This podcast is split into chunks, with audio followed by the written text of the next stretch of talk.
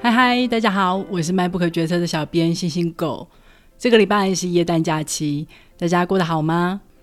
之前有讲过嘛，从十一月开始就开始进入美国的购物季，所有的店面啊，还有那些电商网站，全部都推出折扣，所以很多人呢都会趁这个时候开始太旧换新。这也就意味着我们有机会捡到一些别人淘汰出来的二手东西。诶，我不是很确定台湾的脸书有没有 Marketplace 这个功能，因为我是到了美国以后才开始使用这个功能。大家呢会把一些想要卖的东西 PO 到 Marketplace 上面，那如果你看了有兴趣的话，你就可以私讯给卖家，两个人谈成交易以后呢，卖家就会给你他的地址，让你可以直接过去拿。当然，有些时候你也是可以请卖家寄给你，但是通常加上寄送费用的话，就不见得比较划算了。毕竟我们之所以会在 Marketplace 上面找二手的东西，就是想要有一个比较便宜的价格嘛。所以我都是选择直接去跟卖家取货，因为取货的关系，所以我就有机会去到一些从来没有去过的地方。看看别人家社区的房子啊，然后如果有空的话，就顺便逛逛那附近的环境，当成是一个冒险，也是蛮有趣的。有的卖家呢，他是会直接就把东西放在门口，那你就直接去门口取完货，然后转让给卖家，从头到尾你跟卖家都不会见到面。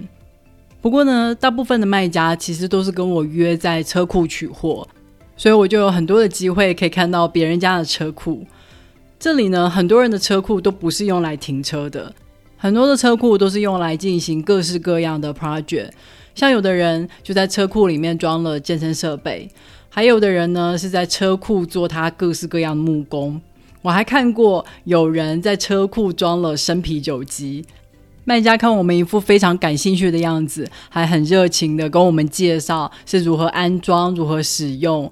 回家以后还不忘私讯给我们他买的机器的牌子，还有他都去哪里买的啤酒。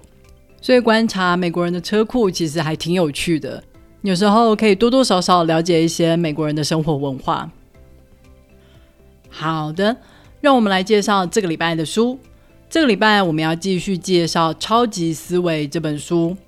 上个星期我们有介绍过什么是心智模型。所谓的心智模型就很像是我们小时候背过的数学公式。心智模型整理出来人类各种思考的模式，还有做事的方法。所以，当我们熟悉我们大脑是如何思考的时候，我们就有机会避开一些常见的逻辑思考陷阱，然后也可以因应各种的状况，找到合适的解决方法。例如说，当我们需要做决定的时候。我们就可以使用 MVP 最小可行性产品这个心智模型，它告诉我们要去使用简化原则，永远都要专注于最核心要解决的那个问题。根据问题提出我们的假设，然后执行。接着在执行的过程中建立回馈的机制，来检验我们一开始的假设有没有达成。所以 MVP 最重要的精神就是逐步完成，边做边修正。这样一来，我们就不用因为资讯还不够完整而不敢做决定、裹足不前，或是害怕我们做错决定。因为我们很清楚的知道，我们现在做的每一个决定要满足的目标是什么。只要能够满足目标的决定，它就会是一个有效的决定。上个星期我们还有谈到要如何更有效的使用时间。心智模型告诉我们要把事情用重要性还有紧急性来做分类，并且记得把时间花在重要的事情上面，而不是哪件事情紧急就做哪件事。因为很多重要的事情，它都因为没有明确的时间 deadline，就会被我们无限期的往后拖延。结果就很有可能，因为我们都没有花时间好好的去找出根本的原因，导致我们的解决方法常常都是在错误的架构上面继续叠床架屋。那当然就很容易解决了问题 A，又产生了问题 B，结果就这样无限循环，时间永远不够用。时间还有一个很重要的特性是八十二十法则。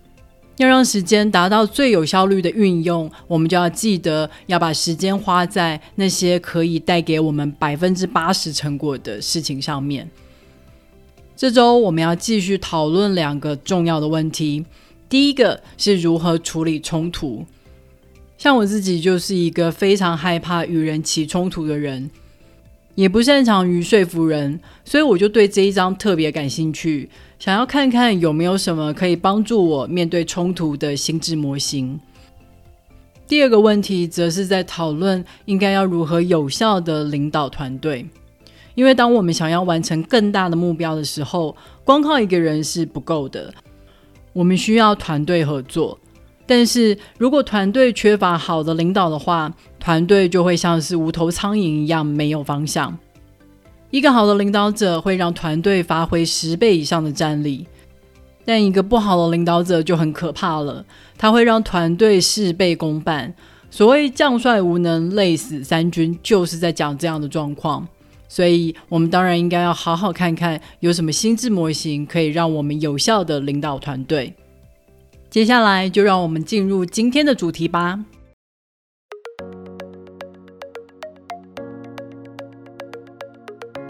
在日常生活里面，我们一定都会面临跟人意见不合的时候，但是处理冲突常常让我们感觉很沮丧，因为啊，很多时候就算我们花了大把的时间，还是感觉好像都只有在原地打转，没有任何的进展啊。以前对方根本没有诚意沟通，对方也会说都是我们固执己见，没有把道理听进去。为什么会这样呢？韩国语有一句名言，可以完美的说明原因。我在跟你谈大海，你却在跟我讲漱口杯。很多时候，我们以为我们是在沟通，但其实我们根本是在各讲各的，没有在同一个战场上面。那自然对处理冲突的进度上毫无进展了。最常见的一种手法就是诉诸感情，像是我们在跟爸妈起冲突的时候。爸妈是不是最爱使出一招？你这是什么态度啊？对长辈可以这样讲话吗？要不然就是说，你现在大了是不是翅膀硬了就不听我话了？现在我们已经知道，这种话就叫做情绪勒索。对方根本就没有想要就事论事的讨论，而是转而操纵你的情绪，试图让你在冲突中退让。除了诉诸情感以外，还有的人会诉诸人身攻击，他不讨论议题本身，而是直接攻击对方，利用一些与专业无关的事情去摧毁对方的权威性，进而宣称他根本没有资格进入战场。像这种诉诸人身攻击的手法，就是利用把对手赶出战场，来在冲突中获得胜利。就像前一阵子，防疫指挥官王必胜传出了婚外情的新闻。虽然婚外情跟防疫的专业其实完全没有任何的毛关系，但是有心的人就会利用这个负面新闻来攻击王必胜，觉得他没有资格去领导防疫，甚至进一步的去攻击任用王必胜的指挥中心。另外一种手法，我们把它称为是稻草人，就是呢，对方他并不是正面的迎战你的论点，而是另外扎了一个稻草人。然后再把你的论点连接到这个稻草人身上，接着开始拼命的攻击这个稻草人。这个时候，冲突的焦点就被他转移到了这个对他比较有利的战场上面了。举例来讲，之前有一些美国的运动员会在比赛开始唱国歌的时候单膝下跪，他们这个举动其实是在抗议国家种族歧视的状况，所以拒绝在唱国歌的时候立正。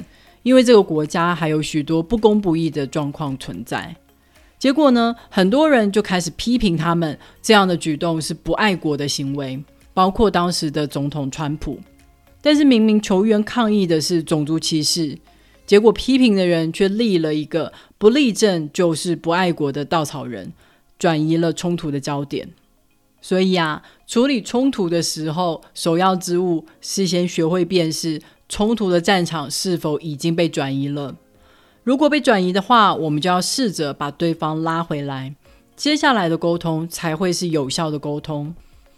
现在我们已经确定是在同一个战场上面了，那我们接下来又应该要如何有效的说服对方呢？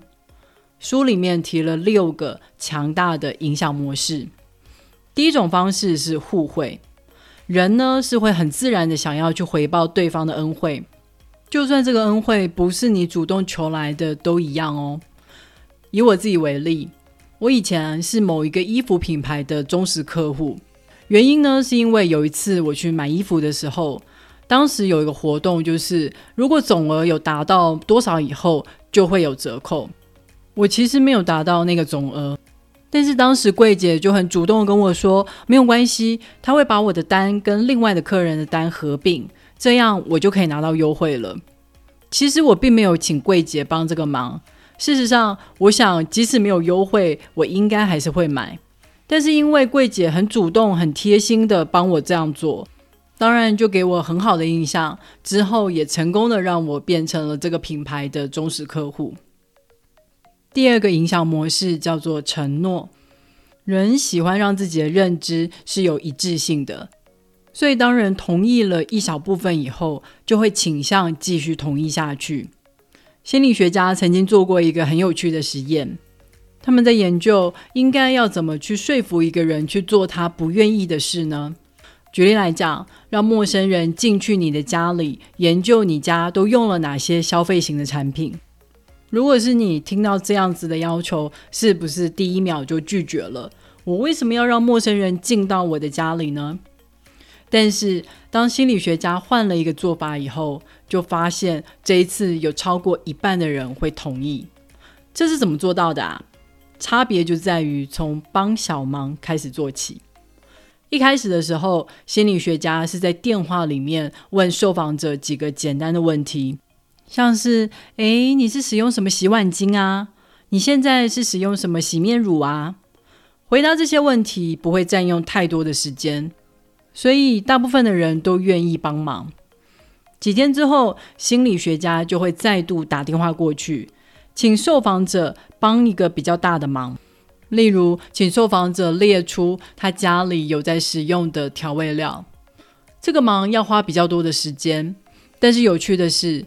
第一次有同意帮忙的受访者，有很大的比例，第二次也会同意帮忙。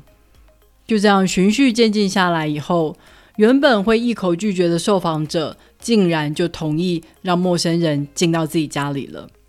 所以呢，当我们想要说服对方一个比较复杂的议题的时候，可以试着从比较小的面向来寻求共识。第三个模式是好感。你有没有发现，很多的行销人员都会试着跟你找出共同点？例如，他会问你是从哪一个大学毕业的，啊，或是是不是哪一个球队的球迷啊？当找到共同点以后，就会发现对话会比较容易进行下去，因为我们都会很自然的对有共通点的人产生好感。当我认为我们两个是同类的时候，自然也就会比较容易听得进你的意见。第四个影响模式是社会认同，每一个人都会想要成为团体的一部分。当社会大部分的人都这么做的时候，我们就会想要仿效。举例来讲，当饭店想要鼓励客人重复使用毛巾的时候，与其写一些对环境会更友善之类的环保标语，不如写百分之七十五的客人都会重复使用毛巾。像这样子带有社会认同的资讯。就会让毛巾重复使用率大大提高百分之二十五趴，效果惊人。不过啊，使用社会认同的影响模式，不仅对正面的行为有效，对反面的行为同样有效。就像如果媒体一直报道自杀的事件的时候，其实常常都会让社会的自杀率同步上升。第五个影响模式是稀缺性。当机会越少的时候，人们就会对它越感兴趣。像现在电商网站上常常都会写限时优惠啊，或者是只剩一件存货了之类的行销字眼，来说服人们立刻马上下定。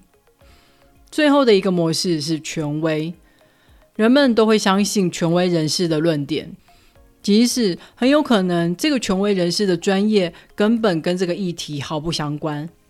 人们还是很容易相信权威人士所说的话，这就是所谓名人光环的加持吧。以上这六种模式都可以用来影响对方，进一步达到说服对方的目的，就看我们要如何选择喽。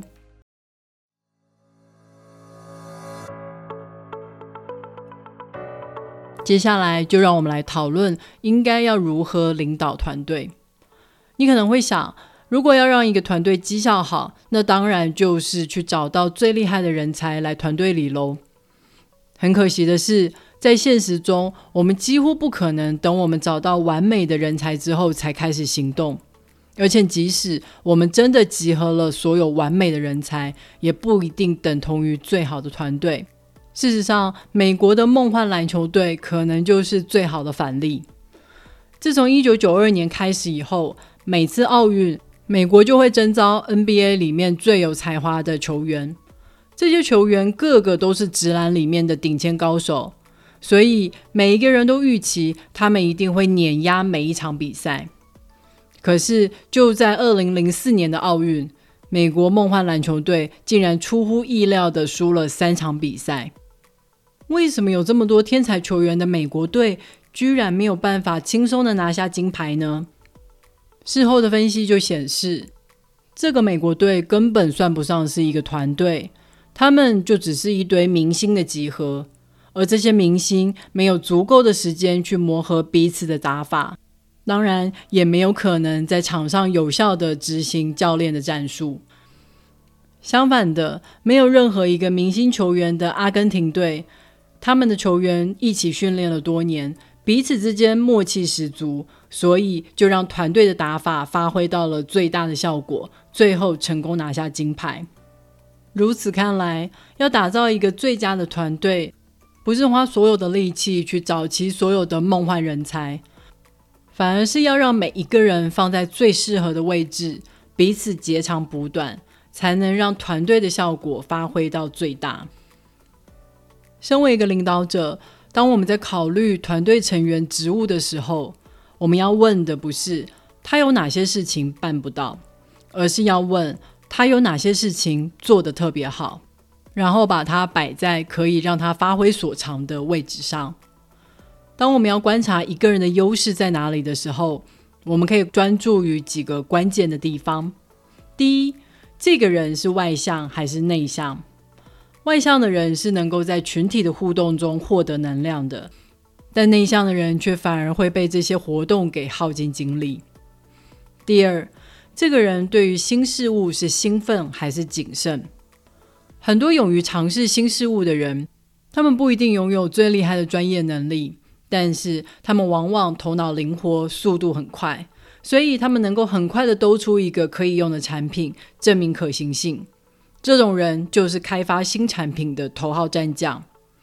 但是当我们要把产品规模化的时候，团队就需要谨慎的人来建立流程跟规则，来维持住产品的品质。这些人他们不会对重复的工作感到厌烦，而且非常乐于精益求精。把每个细节打磨到极致。第三，他是一个有条理、讲究细节的人，还是一个追求大方向的人？有些人他很会做梦，能够提出一个让人心生向往的愿景，让人想要追随他；而有的人则是以务实为导向，他们可能没有什么远大的愿景，但是他们非常善于让事情落地实践。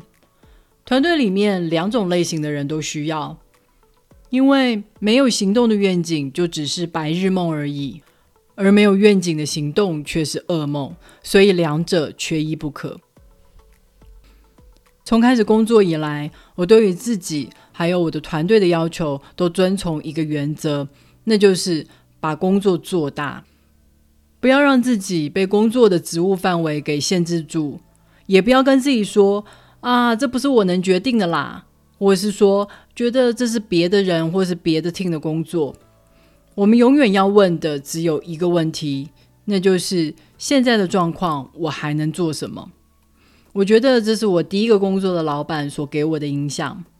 他虽然是一个工程师，但是他也非常的关心 sales，他会关心 sales 在客户销售上所碰到的问题。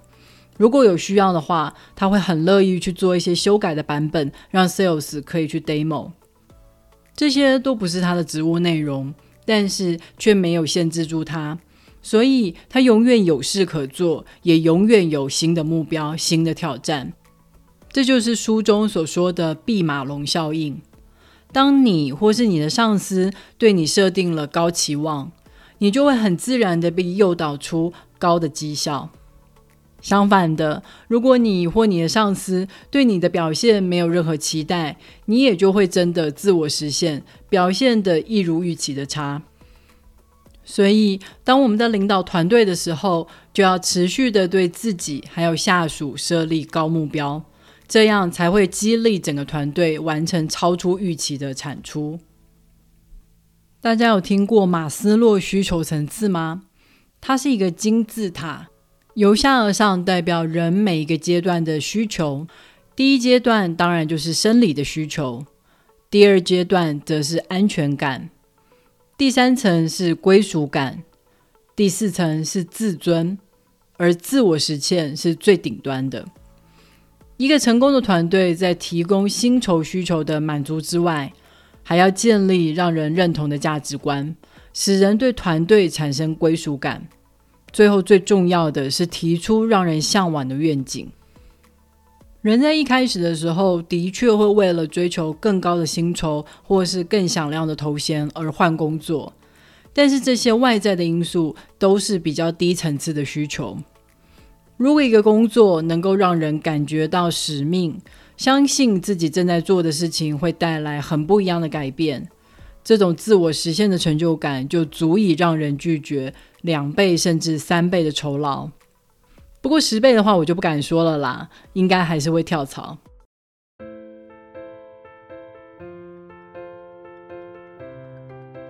好啦，《超级思维》这本书就介绍到这里了。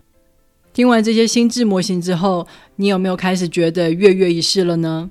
下次在面对冲突的时候，不要急着说服对方，先确定你跟对方是不是在同一个战场上，免得讲半天根本就是在对牛弹琴。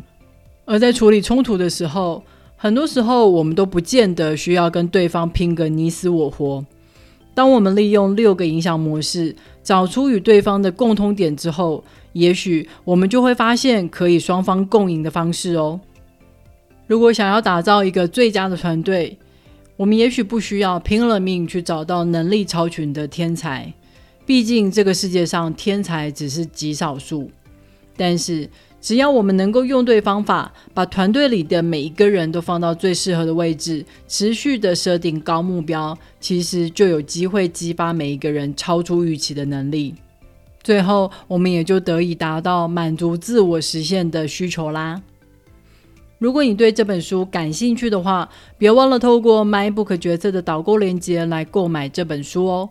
网址是 triple w 点 mybook 点 tw。也别忘了在 Apple Podcast、Spotify、First Story 还有 YouTube 上面订阅 MyBook 决策。你的订阅跟留言就是对我最好的动力。好了，让我们下个礼拜再会喽，拜拜。